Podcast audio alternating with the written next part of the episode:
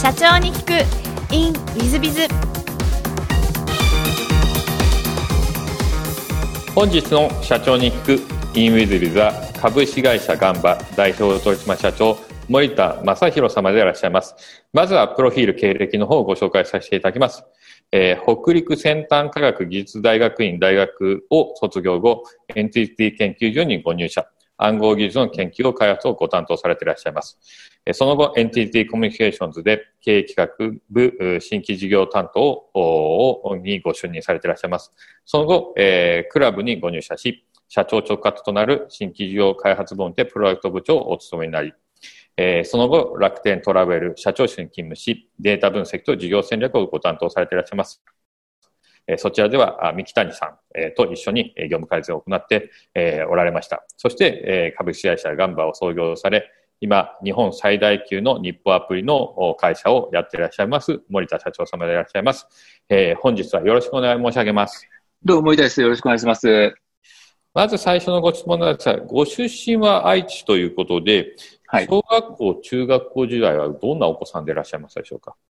そうですね。小学校、中学校あまり目立たないこう地味な子だったような気がします。ただ、その、まあ今もそうなんですけど、こうなんか物を作ったりとかするのが好きで、で、えっと、まあ当時、あの NEC の PC8000 っていうこうパソコンが出て、で、そこにはまって、まあ今のこうエンジニアの道にえー、ひた走ってきたっていう感じですかね。当時だと、あの、66シリーズ、60シリーズ、80シリーズ、98シリーズとか、そんな、そんな感じの時代ですね。そうですね、そうですね。まさにそんな感じの時代です。はい、あの、まさに、あの、パソコンの創創期というか、そんな感じ、黎明期というか、創創期そうですね。そんな感じでございますね。なるほど、なるほど。えー、高校も、えっ、ー、と、愛知県内でいらっしゃいますか？そうですね。はい。高校時代の思い出なんてございますでしょうか？えっと、高校に入って、で、親父があの、えっと、PC9800 って当時16ビットのすごい高いパソコンだったんですけど、あれを買ってくれて、で、えっと、それがもう本当に今のこのエンジニアの道にもう入るきっかけでしたね。じゃあ、ここ親父は相当奮発して買ってくれたんだと思うんですけど、もうだから高校の時はずっとそれをいじってました。じゃあ、NEC の98をもう本当にずっとあの触ってるから、ね、プログラミングとかもされるんですか？そうです。自分でしました。えー、どんなのされたんですか？えっと、当時まだ大変だったんですけど、C 言語のコンパイラをなんとか手に入れて、で、あの、雑誌とかについてるものを片っ端から打ち込んで、みたいなことをやってました。独自のゲームとか使わなかったんですか？えっと、ゲームというよりは、なんかその、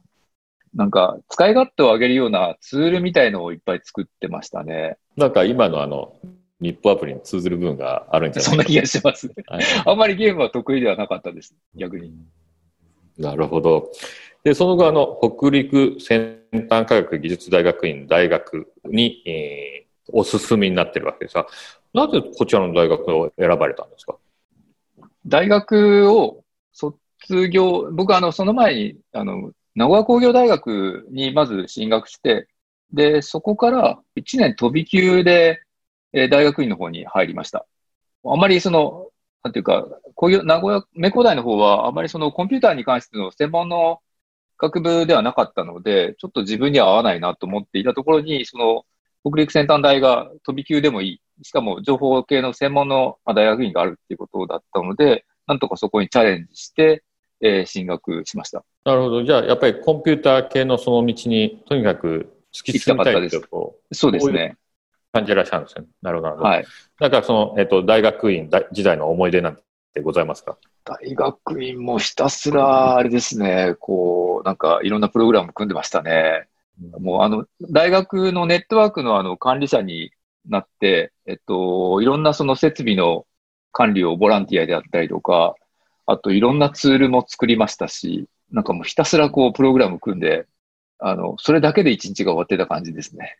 じゃあ本当にお好きでいらっしゃるというか、そうそうですね。そうですね。それ以外はスキーをするぐらいな感じ。あ、そうでいらっしゃいます、ね。はい、なるほど、なるほど。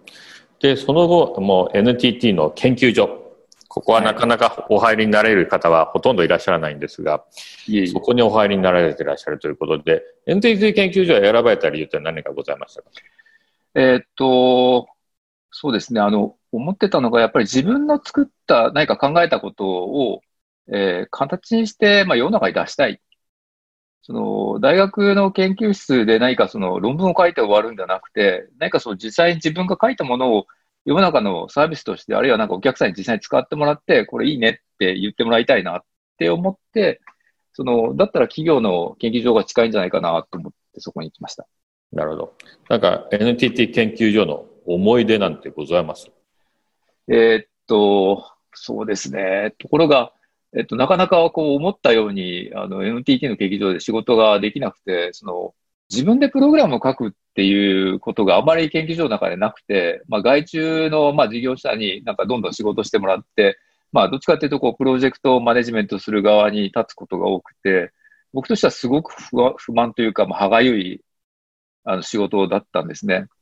それでもっとなんか、じゃあ、えっと、もっとお客さんに近いところにの仕事がしたいっていう、まあ、あの、要望を出して、で、えー次の NTT コミュニケーションズの方に、あの、移動になった形ですかね。研究所で何人いたのかな ?5、6年いたのかな？その後、コミュニケーションズの方に行きました。NTT コミュニケーションズでは、えっ、と、新規事業とかをやられてたということなんですか？そうですあ。当時、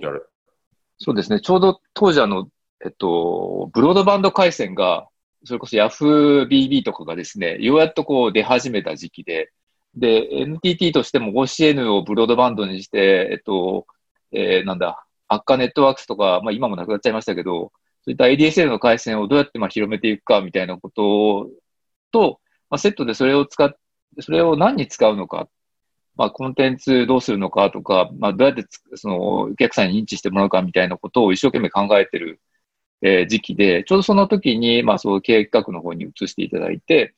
本当にそういう、なんていうかな、まあ今考えれば、なんか、あの、当たり前のことを、でも当時は、あの、新しすぎて、みんな全然理解してくれないみたいな、そんなことをやってました。で、その後、クラブさんに移ってるんですが、これは何かこう、お移りになってる理由はあられたんでしょうか？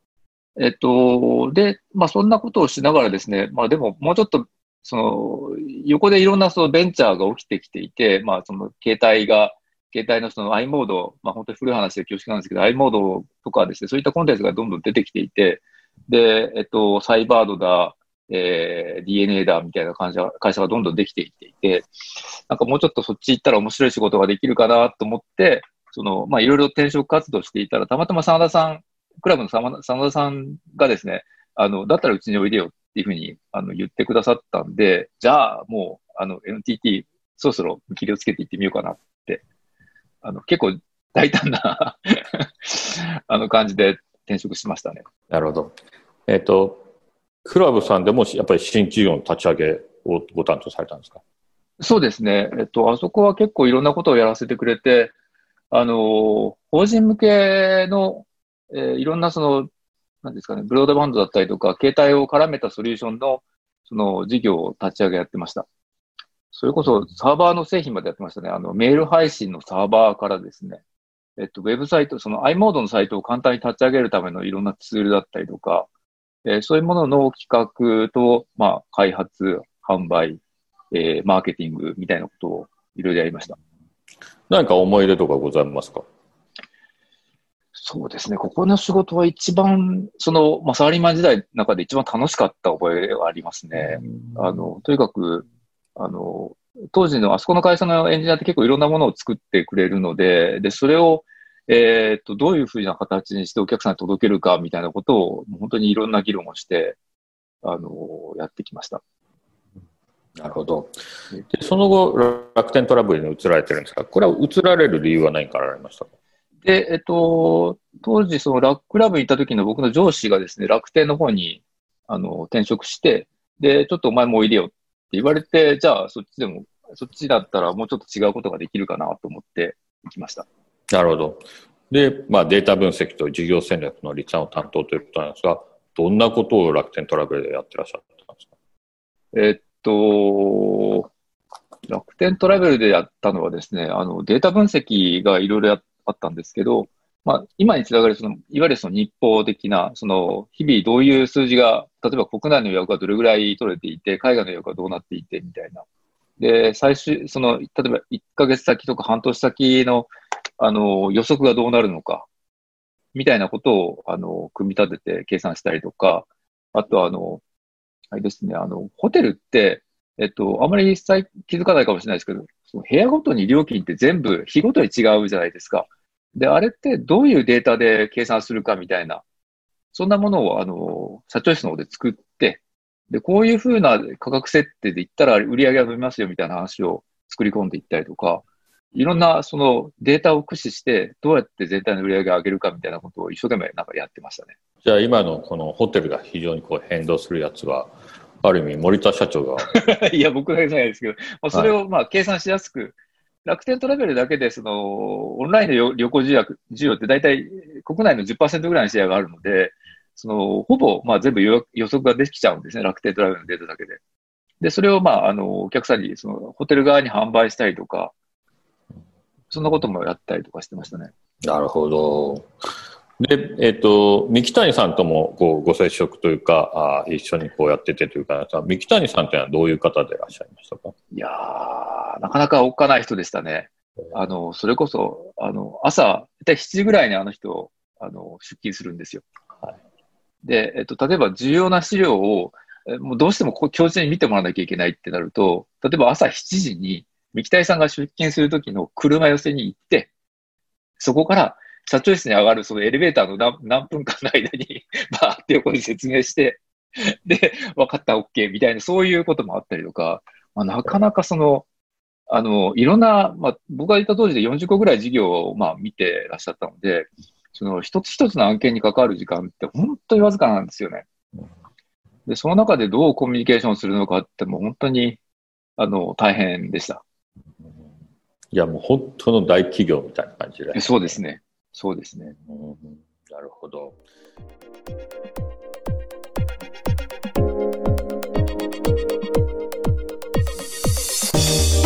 経営者を応援する社長の孤独力番外編本日の社長の孤独力番外編は9章5項取り込み詐欺に遭ってしまったということでお金諦め二度と騙されないように用心しろということで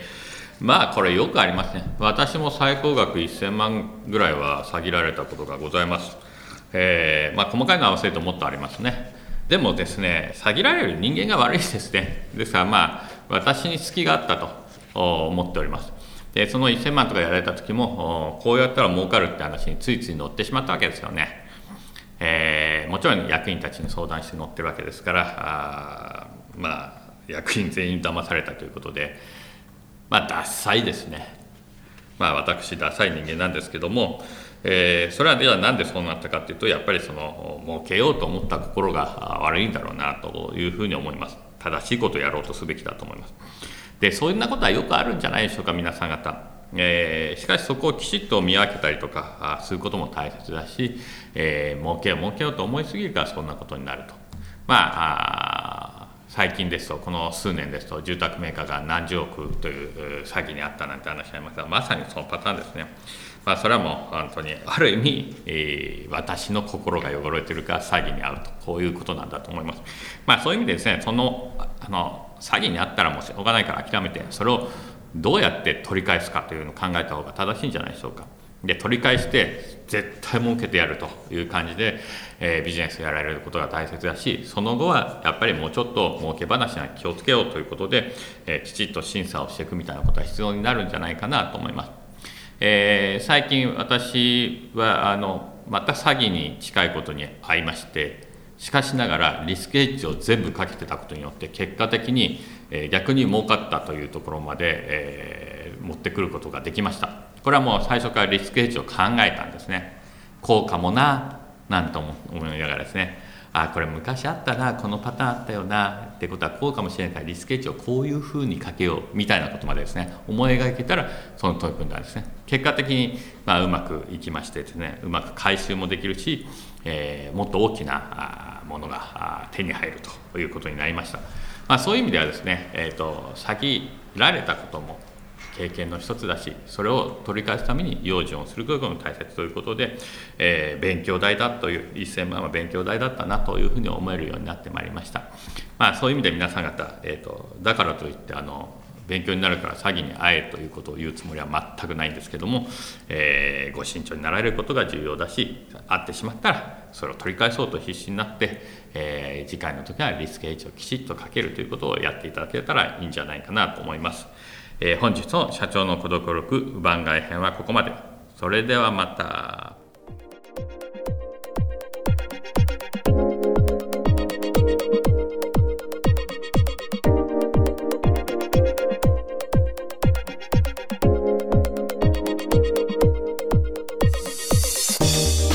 本日も社長に聞く in with biz をお聞きくださり誠にありがとうございました。えー、この番組は2017年1月から毎週配信を続けております。これまでにたくさんの成功社長成功経営者のインタビューをお届けしてまいりました。その内容は全てテキスト化いたしまして私ども WithBiz が運営するウェブサイト経営ノートでも閲覧いただけるようにしております。音声だけでなく文字で読み返すことで新たな発見や気づきがあり皆様の会社経営に役立つヒントがきっと見つかるのではないかと思いまして、えー、サイトの方にもさせていただいてます。ぜひネット検索で経営ノートスペース社長インタビューと入力いただき経営ノートのサイトをご覧になっていただければというふうに思っております。本日の社長に行くインウィズではここまで。また来週。